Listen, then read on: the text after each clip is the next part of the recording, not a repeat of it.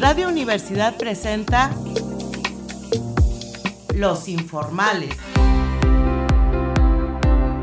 Charlas normales con personas formales. Con su amiga Irma Carrillo. Bienvenidos.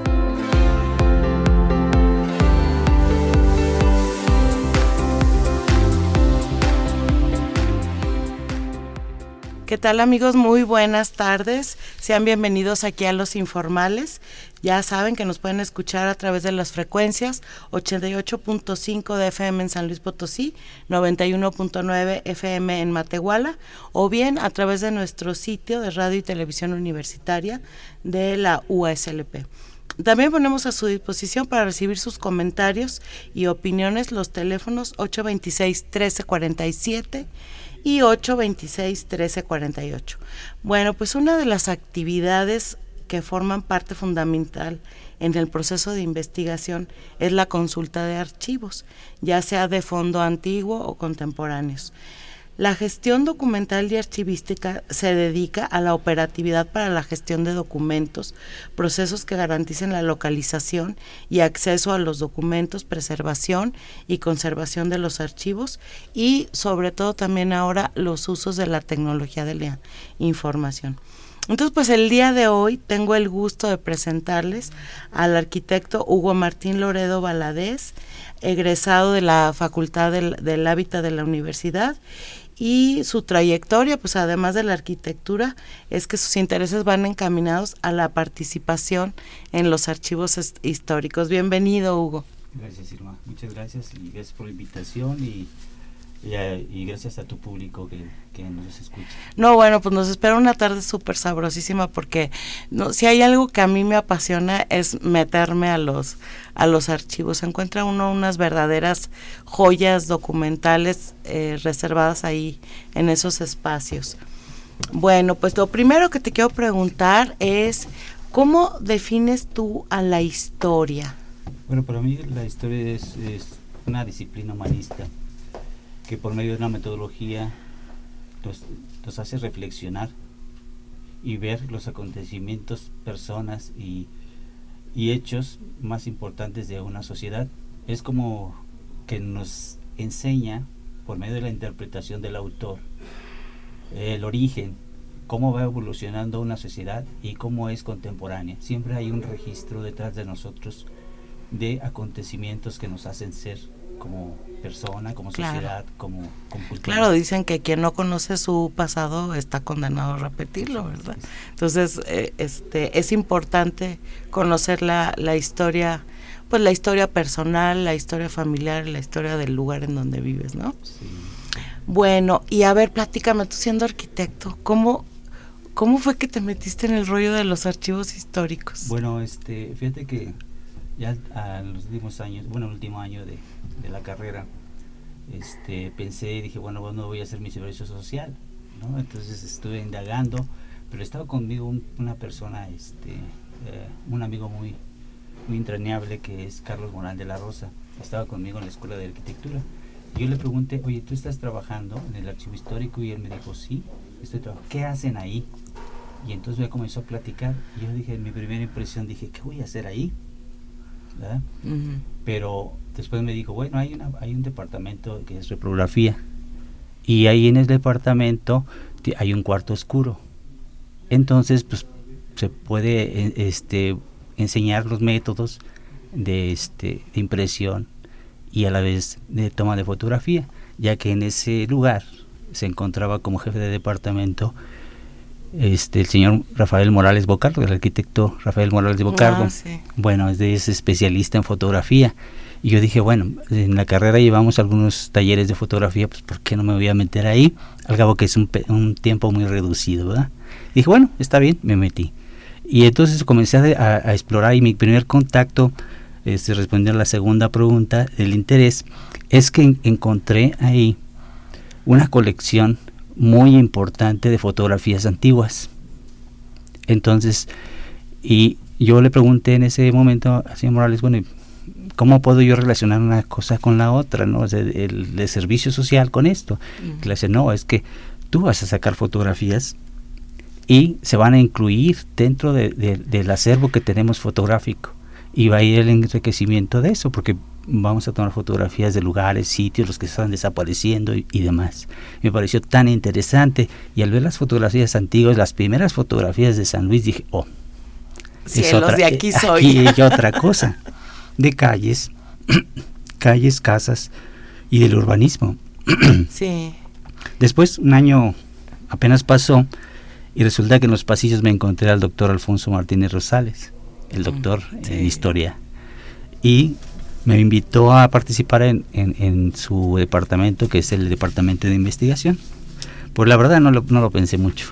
Me fui y me invitó a participar y que si me gustaba la que si me gustaría hacer la historia de, este de edificios urbanismo y equipamiento urbano o del crecimiento tras de la ciudad dije ay eso suena muy bien aunque yo tenía mis mis dudas porque bueno pues no llevaba una corriente de, de ese tipo de investigación verdad entonces de todos me animé y seguí. Y es así como comencé a, a, este, a entender que la documentación es parte importante de una investigación y que si no tienes los elementos para justificarla, pues no, no tiene tanta certeza como se requiera o se requería en ese. Y así es como comencé a valorar este, cada uno de los documentos. Más, más adelante ya estuve en otras áreas, como fue la de difusión, que tenía que, que que es de difundir el, acervo, ¿Cómo los procesos, sí, este, los, los espacios de manipulación documental, o sea, reprografía, este, restauración, eh, difusión, otros espacios completamente diferentes, pero tenía que meterme de lleno para conocer cuál era la actividad de cada uno, cómo se clasificaba, cómo se reproducía, y entonces eso también me ayudó un poco a comprender más la función del archivo. Oye, pero entonces tú no tenías conocimientos como tienen aquí en, en, la Facultad de Ciencias de la Información. No. De bibliotecología, archivo. No, no ahorita te voy a platicar por qué. Porque hay un, hay un punto más adelante donde voy a explicar un poquito más sobre eso. en ese sentido, ya en entrar a, difusión y, y, finalmente en, en el área ahorita que estoy es la de clasificación. Claro, tú, tú ah. este, creaste un personaje bien simpático que, me encanta. Sí. Para la difusión, ¿verdad? Sí, Se llama Don Legajo. Hablaremos también un poquito más adelante de él, porque nace de una manera muy especial. Oye, este, bueno, y, y, y cuáles fueron estos trabajos que has desempeñado? O sea, primero entraste por al departamento de reprografía. Mira, este casi es es, es, simultáneo todo lo que ha pasado por todo lo que pasó. Este entré primero a lo que es este reprografía, que estuve ahí un, tiempo, pasé después al área de investigación, eh, me becaron, estuve tres años ahí, este con el tema de los teatros en San Luis Mm. Entonces mis correctores era Isabel Monroy, la directora, y Alfonso Martín Rosales. Entonces, pues qué mejor enseñanza, ¿no? Explícame algo. O sea, tú estabas ahí trabajando, pero a la vez empezaste a hacer investigación y, te dieron una beca. Me becaron cuando terminé la carrera, me becaron. Ah, Y me, estuve ahí, este, pues que son tres años en investigación. Ajá. Entonces, este, bueno, conocí muchos fondos y cómo más o menos operaba. Este, las, eh, digamos que los puntos básicos para hacer historia o intentar hacer historia, que después ya más adelante fui concretando un poco más. Este, y posteriormente estuve en, ah, me propusieron para la, la, dirección del Museo de las Revoluciones Mariano Jiménez. Entonces ahí me desarrollé un poquito más en, en museología, museografía. Este, pero también había investigación para crear los guiones museográficos. Entonces seguí, seguí en, el área de investigación prácticamente y como este, la institución del Archivo Histórico es una institución muy, muy, muy bonita, este, porque es muy humana también. Entonces eh, preparaba a toda su gente, este, los incitaba a que acabaran de terminar sus estudios y prepararse estaba sumamente ligado con el Archivo General de la Nación que constantemente nos venían a dar cursos de todo tipo, especialistas en cada una de las ramas y en cada, cada uno de los lugares que nosotros ocupábamos. Ya. ¿sí?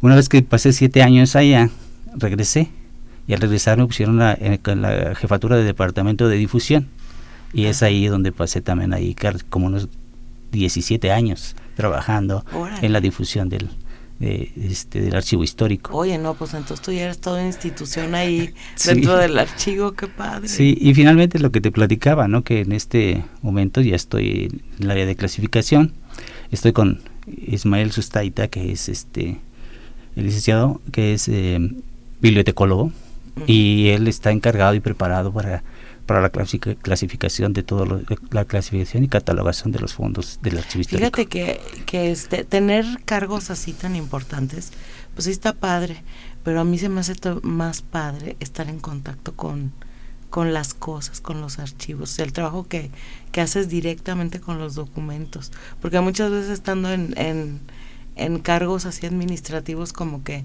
no te permite por estar, estar gestionando y demás, ¿no? En cambio, así, no, pues estar cerca de los archivos es Sí, me preguntabas por qué, un, por qué un arquitecto ahí, ¿verdad? Mm. Bueno, a ver si te lo, te lo explico un poco más claro. Pues se puede preguntar varias cosas al respecto, siquiera para aclararlo. Por ejemplo, ¿por qué la mayor parte de los trabajadores del archivo del Estado y posiblemente muchos del país no están conformados con la en su mayor parte por archivónomos? Exacto. ¿Y por qué? Otra de las razones, este, porque el Archivo Histórico del Estado de San Luis Potosí todo, solo tiene un egresado actualmente. De, de, de, archivología. Sí, sí tiene de archi, digo, tiene de, um, bibliotecología, pero no de ahí. Bueno, yo pienso que obedece a muchas cosas. Es una carrera todavía no tan bueno, no muy reciente, pero tampoco es muy difundida, muy, difundida. O, muy antojosa. sí, recordamos, bueno, algunos es que hay diferentes tipos de archivo, ¿no? Entonces está el archivo de trámite, que es el activo y que puede uno utilizarlo constantemente a diario. Está el de concentración y luego posteriormente está el de el histórico, entonces en el, en el de concentración y en el y, eh, trámite, muchos, muchos este, egresados van hacia esos sectores, y no solamente de esos, sino de los privados y de empresas o otros lugares, y van desarrollando esa.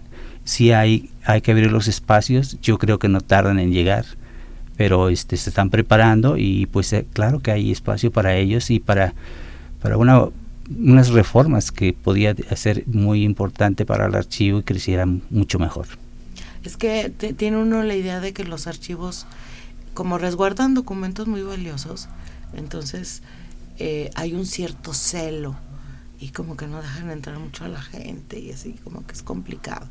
Pero bueno, siguiendo los protocolos, digo, puedes hacerlo. Otra de las posibles causas es, por ejemplo, lo que este, el Archivo General de la Nación más o menos se crea formalmente en 1823, pero este su sede se planta más o menos por los años 70, 1977, por ahí, el Palacio de Lecumberri.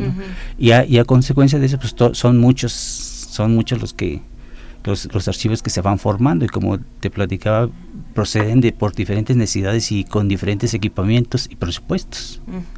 Y uno de, ellos precisamente es el archivo histórico. Entonces hay unos eh, como el de Aguascalientes que, que una de sus directoras es pues es química, otras que son bibliotecólogos, otros que son restauradores y entonces eh, eh, hace más énfasis en cada uno de sus departamentos y los desarrollan de diferente manera. El archivo histórico nace de la Academia de Historia Potosina, de historiadores. Claro. ¿Eh? Entonces los van jalando y, y, tratan de conjuntar todos los acervos. Entonces hacen un proyecto junto con el arquitecto Cosío para tomar una casona y transformarla en, en un archivo que no es este un archivo um, histórico, digamos, um, para esa actividad específicamente, ¿no? Entonces había que hacer modificaciones y todo. Y bueno, quien los integra son doctores, en la academia, eh, este, abogados, eh, arquitectos, y entonces el, la parte, eh, es fundamental la parte histórica. Entonces comienzan ellos a producir, y entonces la, bibliología potosina, una de las bibliotecas, bibliologías potosinas más buenas están en el archivo histórico, porque son creadas por los mismos este, de ese grupo y los que continuaron en la Academia de Historia Potosina y después los que se graduaron, el Centro de Investigaciones que abrió el archivo y posteriormente el Colegio de San Luis. Fíjate cómo, qué trayectoria. ¿Cómo va, cómo, va, cómo va evolucionando. Vamos a pasar a Interfolia por favor. Interfolia, libros y páginas sueltas. Bueno, pues eh, como nos dice Hugo, los archivos y sobre todo los archivos municipales son de vital importancia para conocer la vida y desarrollo de pues de una ciudad o de una población. En este mm, eh, día, bueno, pues yo les quiero recomendar un libro que me encontré por ahí, que se me hizo bien interesante, que se llama Los archivos municipales, qué son y cómo se tratan, de Mariano García Ruiz Pérez. Bueno, el, libro está enfocado a los archivos históricos en España, pero yo creo que se puede adaptar también a, cualquier tipo de, archivo, porque eh, los archivos son, son este, digamos que el marco institucional en donde uno puede encontrar el pasado de una población, de un prócer, de una persona, etcétera, ¿no? Y eh, definitivamente ya ha habido muchas mejoras en, este, el en el manejo de la información. Sí, en las últimas décadas, como nos decía Hugo, pues más y mejores profesionales han asumido la, la tarea de dirigir estos centros con un criterio cada vez más normalizado. Sí, porque hay, hay, hay, aunque usted no lo crea, muchísimos puntos de interés que no estaban normalizados desde cómo se manejan los archivos, cómo se tratan, cómo se tocan, cómo, cómo hay que manipularlos, hasta cómo hay que guardarlos, bajo qué condiciones, incluso hasta este, condiciones físicas, ¿no? Entonces eh, es, es bien importante ver a los archivos desde muchos puntos de, de, vista. Entonces, en esta obra de los archivos municipales se pretende reflejar con un lenguaje claro y directo las características principales de los archivos y su evolución en las últimas décadas, ¿no? Entonces, bueno, pues este se tiene que estudiar, por ejemplo, eh, cuáles son las leyes que rigen a ese archivo, cuál es el tipo de personal que trabaja en ellos, la selección, la adscripción, etcétera. Y el libro va, va, digamos que proponiéndonos una serie de, de recursos, sí, para organizar un, un archivo histórico. Entonces, pues, este, muchas cosas las, las aprende uno sobre la marcha y a base de, de experiencia y error, pero yo creo que en este tipo de, de acervos documentales no nos podemos dar el lujo de tener ningún error de, de ninguna clase, desde la manipulación del archivo hasta cómo se preservan y conservan, hasta cómo localizarlo, porque realmente hay unos documentos de muchísima valía que ya prácticamente se están deshaciendo o no pueden estar este, expuestos a la luz o, se tiene que fumigar de, determinada manera, etcétera, ¿no? Entonces, bueno, el, el libro eh, concluye este, con un capítulo dedicado al, al conflictivo acceso precisamente de los archivos eh, este municipales sí entonces bueno este libro va dirigido más que nada a las personas que se dedican o trabajan en un archivo o a los estudiantes de, de, archivística y, este y todas todas sus características. Entonces este bueno se me hizo un libro bien interesante y este vamos a seguir platicando este con con Hugo otro ratito este unos tres minutitos más, ¿verdad? Eh, para que me, que me digas cuál es la, la, este, la importancia de dedicarte a la clasificación de los archivos históricos. Bueno, hacer un poquito un paréntesis, ahorita regresamos a la pregunta. Este, el Archivo Histórico del Estado conjunta este, todas las dependencias que, que lo conforman. Entonces de ahí va teniendo los diferentes este, fondos que corresponden a cada uno de ellos, ¿no? Secretaría General o, o oficial mayor o cualquier otra y las dependencias aleatorias como el archivo historia propio. ¿no? Este, cuando hicieron el rescate no había otra institución. Entonces hacen el rescate también del fondo del ayuntamiento. Mm. Entonces el fondo del ayuntamiento es muy interesante porque está enmarcado en, este, en los orígenes de San Luis. Entonces, hay cierta información que no se presta directamente, que debe de tener una restricción por el uso y, la preservación del propio documento. Por ejemplo, el acto de fundación. El acto de fundación y, este y, el escudo están en un libro extraordinario, o sea, muy bonito. Eh, yo lo he visto varias veces. Sí, pues costeado. Nada que ver con el facsímil, ¿verdad? Pero, ah, claro. pero es bello, ¿no? Y los documentos en sí de antes también tienen esa parte. Este, por ejemplo, los grabados, hay unos grabados también del escudo de San Luis que se puede hacer una colección completa acerca de todos ellos. Es, es, es muy, muy bonito. regresando a la pregunta. Sí la importancia de la clasificación de los archivos? Bueno, la, importancia de la clasificación radica principalmente en que este, los, los archivos pueden ser clasificados este, eh, de varias formas, pero básicamente a raíz de que los archivos es como te comenté son de trámite, de concentración e históricos, entonces este primeramente se, se, organizan, se ordenan para poder este, poderlos clasificar. la mayor parte de todos ellos, o fondos que a veces le, lo llamamos, este, recurren a su origen. Entonces hay, hay este, archivos que, que ya su, su, su, formación obedece a un tipo de, clasificación, o bueno, traen una tendencia de, de clasificación, como por ejemplo son los temáticos, o son los que este, están por orden alfabético o, cronológico. Entonces, eh, ya una vez eh, este, integrados, ya se, se comienza en sección, subsección y en cada uno de, los temas. Muy bien, bueno, pues vamos a pasar a la pieza musical de, de esta tarde. Elegí una canción que, bueno, fue rescatada por un excelente músico que se llama Ernesto Anaya y lo acompaña Juana Vargas, se llama Prenda del Alma y está clasificada en la medioteca como de las primeras canciones norteñas de la región. Es una bellísima canción, Prenda del Alma.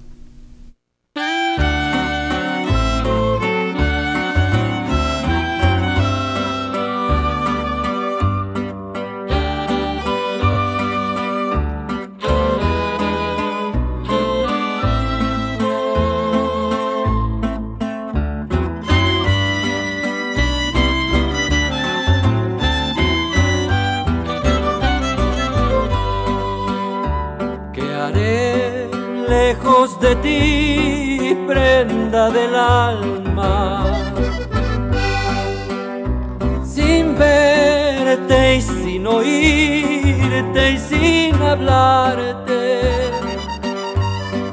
a cada instante intentaré de ti acordarme, aunque sea un imposible nuestro amor. ¿Cómo quitar la esencia de las flores? ¿Cómo quitarle al viento la armonía?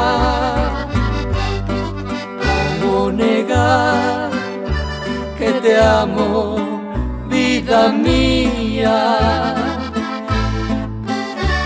¿Cómo borrar de mi alma esta pasión?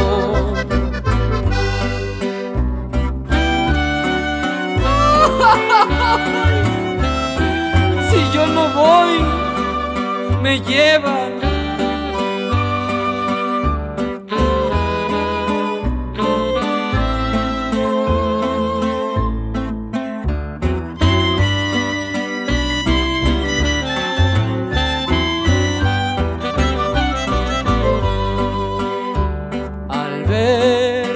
llevan destino nos condena. Mi bien de que me olvides, tengo miedo. Mi corazón me dice, ya no puedo no puedo mis angustias soportar. ¿Cómo quitar el brillo a las estrellas? ¿Cómo impedir que corra el manso río? ¿Cómo negar sufre el pecho mío? ¿Cómo borrar de mi alma esta pasión?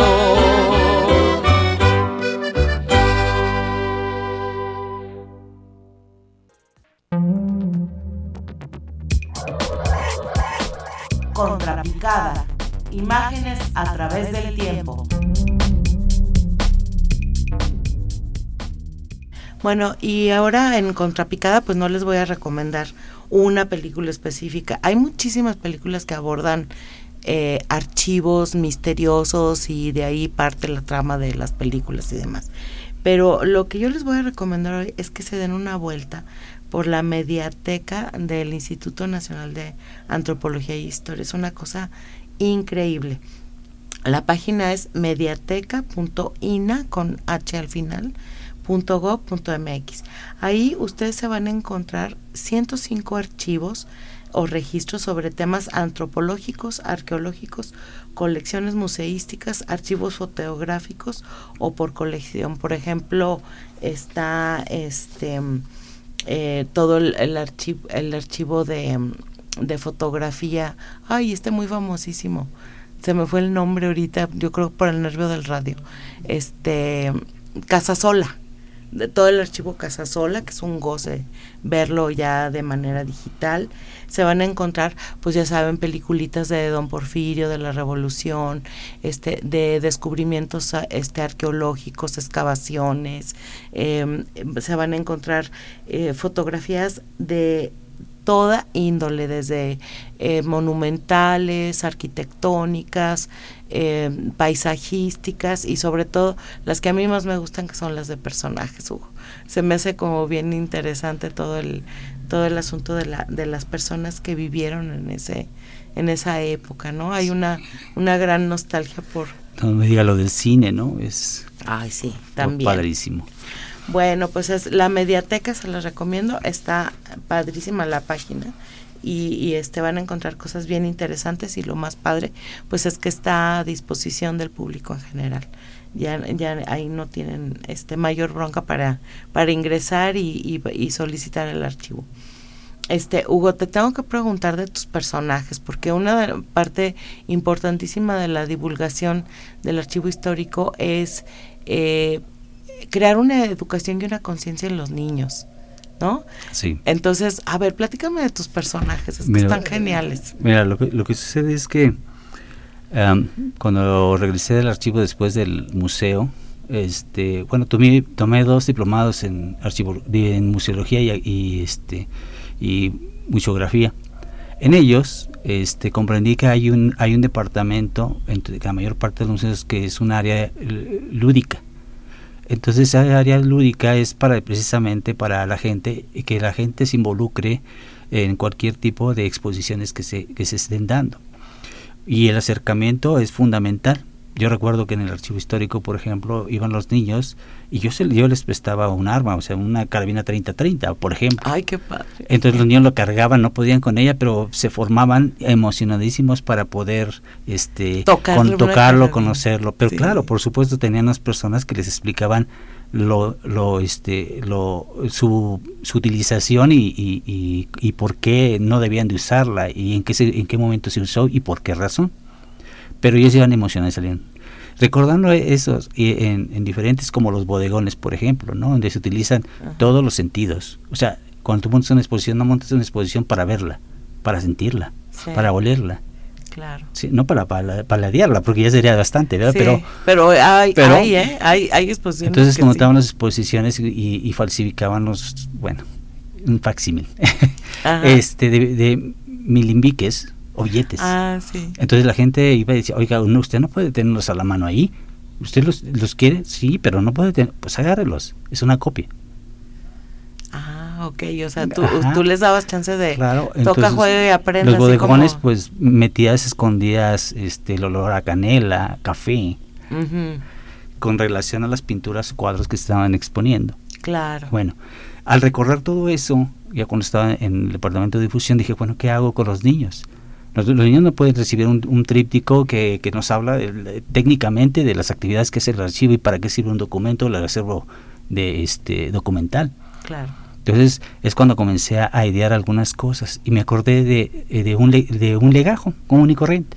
¿Qué es un legajo? El legajo es, son unas guardas con, con un listón para proteger este, los expedientes y documentos antiguos.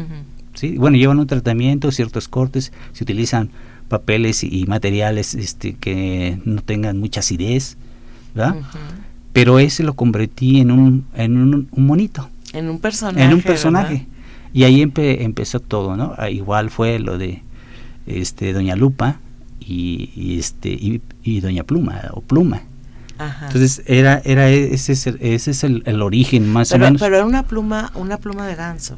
Sí, eso era es una pluma. Últimamente no la he utilizado porque ahorita este la utilizo por otro fin. Pero en aquel momento se hizo un un especie de folleto tríptico. Sí.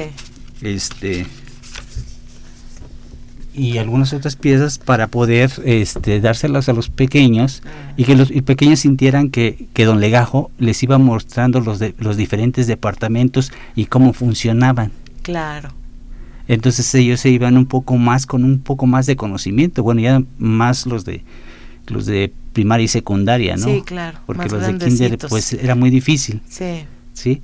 Entonces ese era eh, uno un servicio de visitas guiadas que iban en grandes grupos de pequeños y tu, tu, este, tu pregunta eh, pues, es obvia, ¿no? O sea, los niños cómo absorben todo eso y, la historia, ¿no?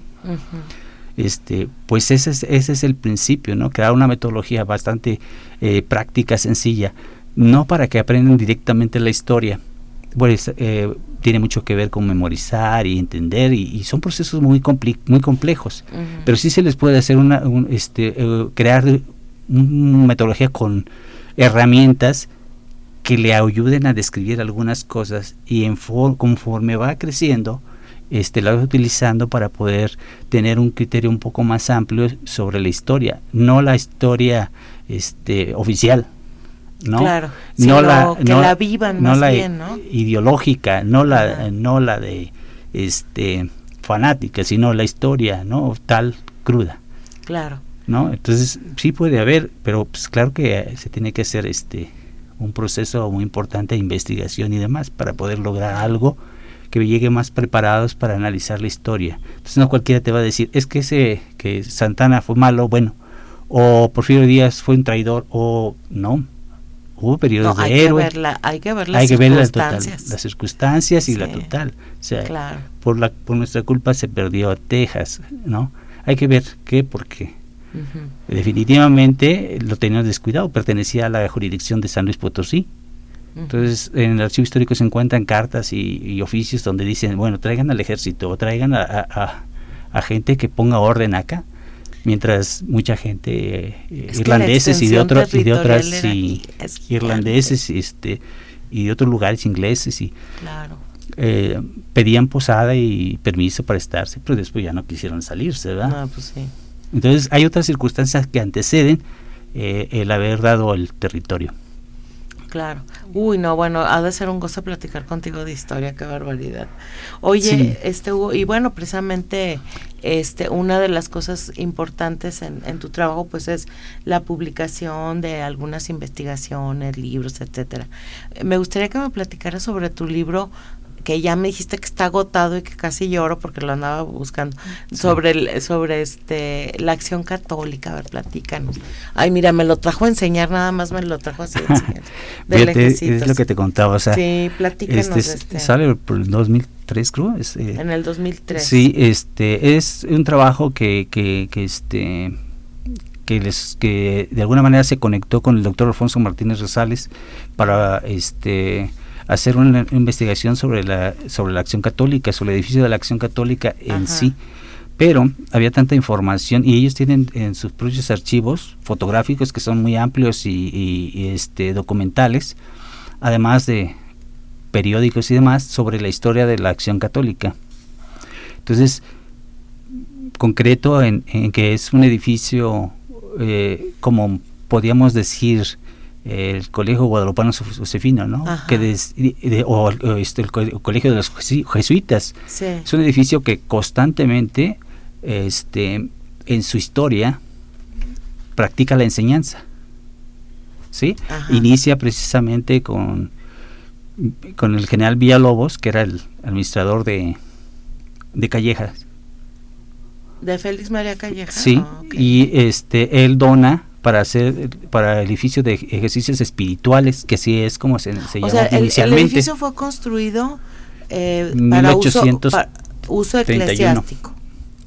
Sí, para ejercicios espirituales. Espirituales. Ahí era como para casa de retiro. Sí, y bueno, se le existió la capilla de Guadalupe. ¿Y pertenecía a qué congregación? No pertenecía, pertenecía a la iglesia directamente. A la iglesia. Es para era para hacer este retiros y, ah, eh, básicamente eso, ¿no? Y algunas otras cosas que, que, este que proponía la iglesia en ese momento. Pero después se va transformando. Y entonces conforme va pasando el tiempo, bueno, este lo utilizan este, para comenzar a hacer el seminario. El seminario mayor y el seminario menor. Entonces, como mm, eh, los, eh, los, arzobispos, los, o los primeros y el segundo obispo, este, Barajas y, y este, eh, bueno, con auspicios de, de otros, de, este, de Michoacán, este, comienzan a ampliarlo. Entonces hacen su primer patio pero es precisamente para que ya haya el seminario. Y este y así lo van hasta que llega este el obispo Montes de Oca, que es el que compra toda la cuadra completa. Sí, no, ese obispo que, quería que llegara hasta quería que, llegara hasta la de Reforma, ¿verdad? Ah, sí, bueno, y en sus tiempos este de persecución y demás, pues lo cerraban, lo abrían y se convirtió en, en, en escuela para maestros.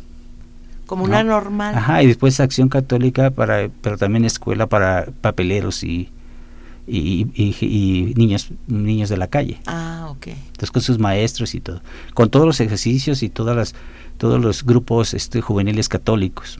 Ajá. Entonces es muy interesante y pasan muchísimas cosas porque también es tomado por los obreros y, y bueno, hacen desmanes y pues demás. qué, apasionante la historia de, digo, de uno solo edificio de, San Luis Potosí. Y uno pasa todos los días por ahí ni ni en cuenta, no no sabemos nada de nuestra historia. Mira, imagínate por ejemplo también el, Teatro de la Paz es otro, ¿no? Otro otro otro edificio emblemático, ¿no?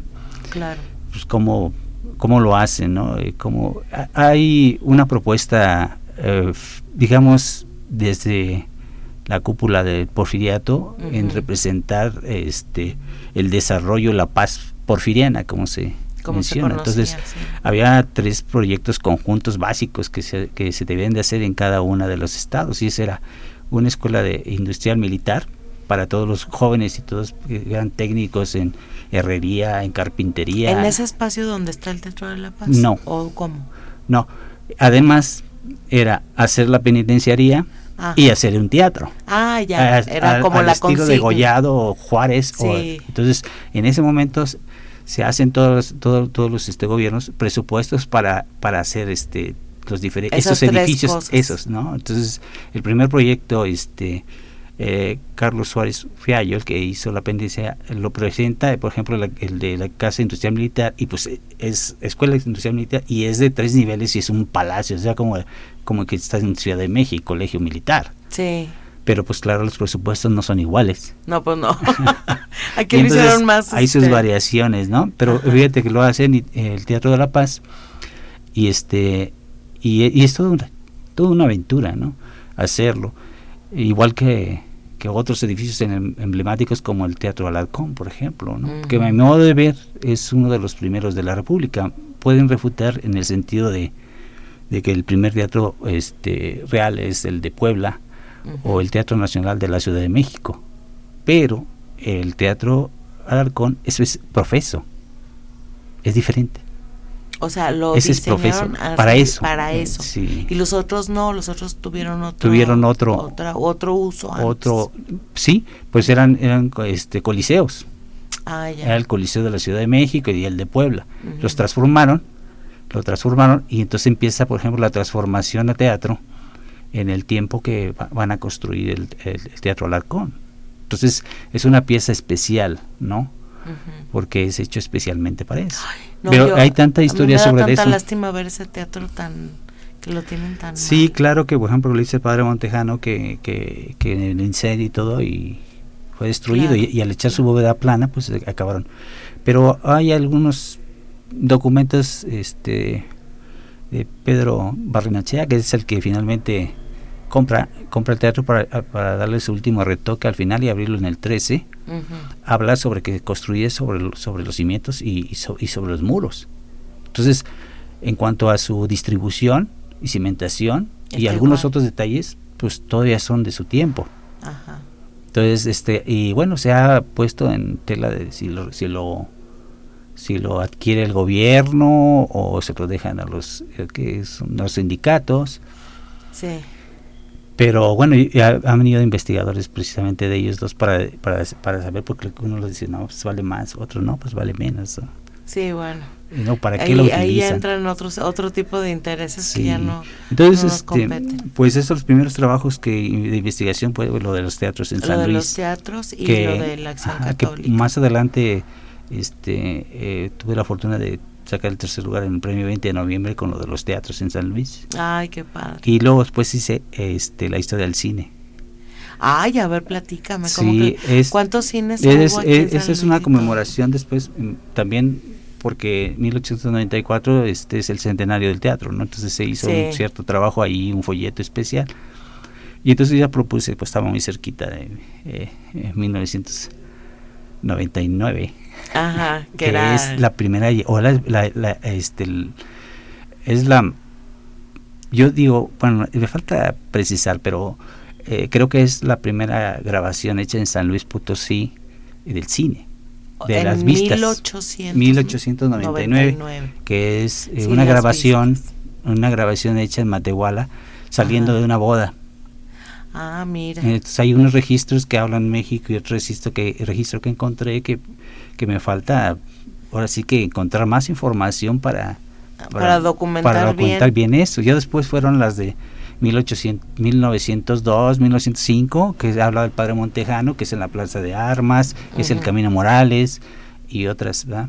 Entonces ah, eh, desarrollé ese tema específicamente y este y lo, ese sí lo propuse en el Centro de Investigación Pero Histórica. ¿quiénes tomaban esas vistas? ¿Venían de México y las grababan? o Mira, hubo una, había gente hubo- hubo una competencia muy fuerte en, en, en el kinetoscopio y el y el, eh, el cinematógrafo y kinetoscopio o vitoscopio de Edison. Entonces en las ferias nacionales, pues digamos que se reconocían los avances Ah, de cada quien. Ya sabían que... Entonces van desarrollándolos. Entonces el, el kinetoscopio pues era un aparato donde tú tenías que poner los ojos y ver el, el movimiento. Como ya habían inventado este, la luz eléctrica y pequeños motorcitos, pues entonces sabían cómo, cómo Sí, iba el movimiento. movimiento. Mientras que los hermanos Lumière, pues ellos se iban desarrollando y lograron, ah, porque ellos, para ellos la fotografía, la calidad de las vistas es lo, era lo fundamental. Claro. Entonces, después cuando ya se establece y lo presentan en México, creo que es en 1896, 95, Ujú. este, en, en una botica, creo, en la planta baja, Ajá. lo presentan en México y luego comienza a ver este, los transahumantes del, del cinematógrafo. y Ay, comienzan a hacer las primeras rutas. A San Luis le toca la segunda ruta, creo que Ah. es en el, en el 87 por ahí. Ajá. Y entonces ya comienzan a pasar y en cada ruta que iban, iban vamos a hacer grabaciones y engañaban a la gente para que Ah. todos fueran corriendo a verse. Pero imagínate la impresión al presentar, por ejemplo, la llegada del tren a la Sí, estación. no, esa, eso Salía bueno, la gente corriendo. Sí, claro. ¿no? La prensa estaba loca, ¿no? Parecen monitos de Lilliput.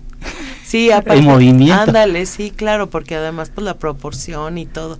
Es que er- era otro modo de ver la vida, entonces eso realmente vino a revolucionar. Ahorita ya somos este eh, observadores muy muy competentes y podemos ver cualquier película súper compleja y no nos no nos asombra, pero Sí. yo quiero pensar que en ese, En ese tiempo era una fue algo increíble, ¿no? Sí, pues eh, fue otro tema también, este, ahí sí, en el 29 me dieron el premio, este, mención honorífica de ese trabajo también. También de lo Entonces, del pues cine. estuve muy motivado para escribir y, Claro. y comencé eh, otros trabajos como para participar en, una, en, en colaboración de un libro, Mirarse en el pasado, que es una compilación. Ajá. Y aquí en este es el que, el que desarrolla. ¿Quién lo edita? Lo edita el Archivo Histórico del Estado. Y también es el, por el 2003, por ahí. Ajá. Este, aquí el artículo que en la que participo es la penitenciaría del Estado. Ah, bien. Que bueno, el concepto tiene eh, va más atrás, o sea, de 1790 y tantos, o sea, Con el panóptico. ¿o qué? no, co- 1790 con el sistema penitenciario. La diferencia de la, la cárcel o mazmorras a la diferencia del, de, Ah, de la penitenciaría Ajá. como un penal, o sea, como una penitencia. Como algo que de veras algo que tenía que reformar. Entonces eh, decían entonces, un, un escritor de entonces en un documento antiguo del archivo, que está en el archivo histórico, eso, o sea, que había que diferenciar y la gente que está en la cárcel a veces está por un delito menor, que deben de tener trabajando en lugares para pagar su, su pena y no recluido en, eh, la penitenciaría que es solo para, para este, cosas graves. ¿no? Que, que es, lo- es cuando comienzan a, evolucionar hasta después, hasta 1883. Órale. Oye, no, pues entonces tienes bastantes publicaciones. Hugo, Sí. este, y luego pues también, eh, oye, ¿la corriente todavía se sigue editando? Sí. Este, eh, este, en no me acuerdo cuándo eh, empieza los- en, en el principio de los del 2000 por ahí. Yo con ellos solo tengo como cinco o seis publicaciones Ah, en las bien. que, en las que destaca precisamente teatro, cine, este a- alojamiento temporal, una, un, varios artículos dos, este que es mesones, posadas, hoteles. ¡Ay, qué interesante, Hugo! Híjole, fíjate que ya se nos está acabando el ¿Sí? tiempo, pero me gustaría que me dijeras, ya para, para cerrar este, este programa con broche de oro, ¿cuál es el documento que más te ha apasionado haber encontrado, haber visto?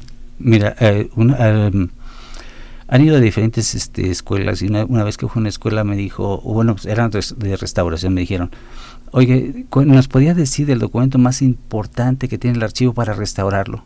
Le dije, no, es que no hay un documento para restaurar. Hay muchos documentos para restaurar y muchos documentos extraordinarios. Ajá. Pero los extraordinarios, que hasta ahorita están denominados, no pueden, no pueden tocarlos.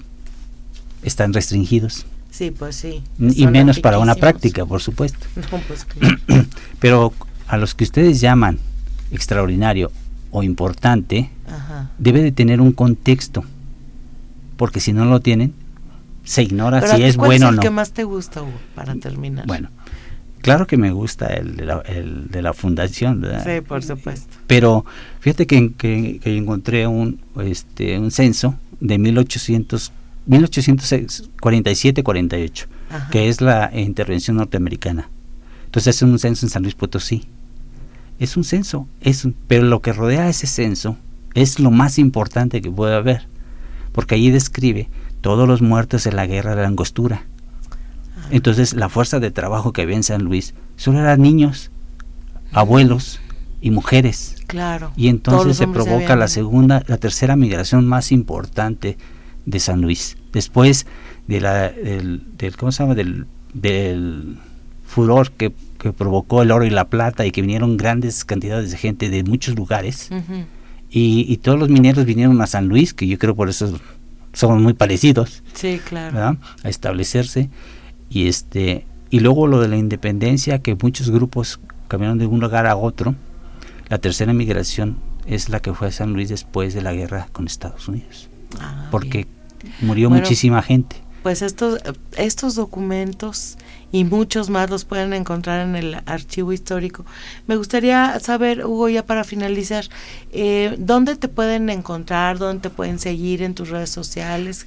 Eh, si tienes alguna fanpage. Porque Hugo hace unas publicaciones maravillosas y, y realmente vale la pena que lo sigan.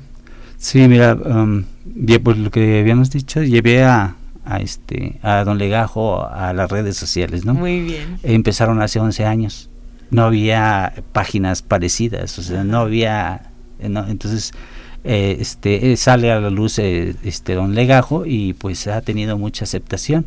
En él hago pequeños artículos o este reseñas, pero con la intención del interés de los investigadores por ver que existen otras fuentes y para la gente para ver que hay más de historia de lo que uno puede pensar. Cuando tú me dices, pues el documento, yo puedo abrir un documento para mí y puedo encontrar algo. Y es una línea de investigación. Así es. El archivo histórico, como otros fondos, por ejemplo, tiene mil más de 9.500 metros lineales. Imagínate nada más que bueno. 180 no, sería, sería un goce ir ahí. Sí. Este, Hugo, bueno, pues entonces te agradezco mucho tu presencia no, gracias en este programa. Híjole, falta siempre mucho tiempo. Agradezco mucho a Jonathan en los controles técnicos y los invitamos a seguirnos escuchando el próximo viernes en punto de las 6 de la tarde. Muchas gracias y síganse cuidando. Hasta la próxima. Radio Universidad presentó Los Informales. Charlas normales con personas formales. Con su amiga Irma Carrillo. Bien, hasta la próxima.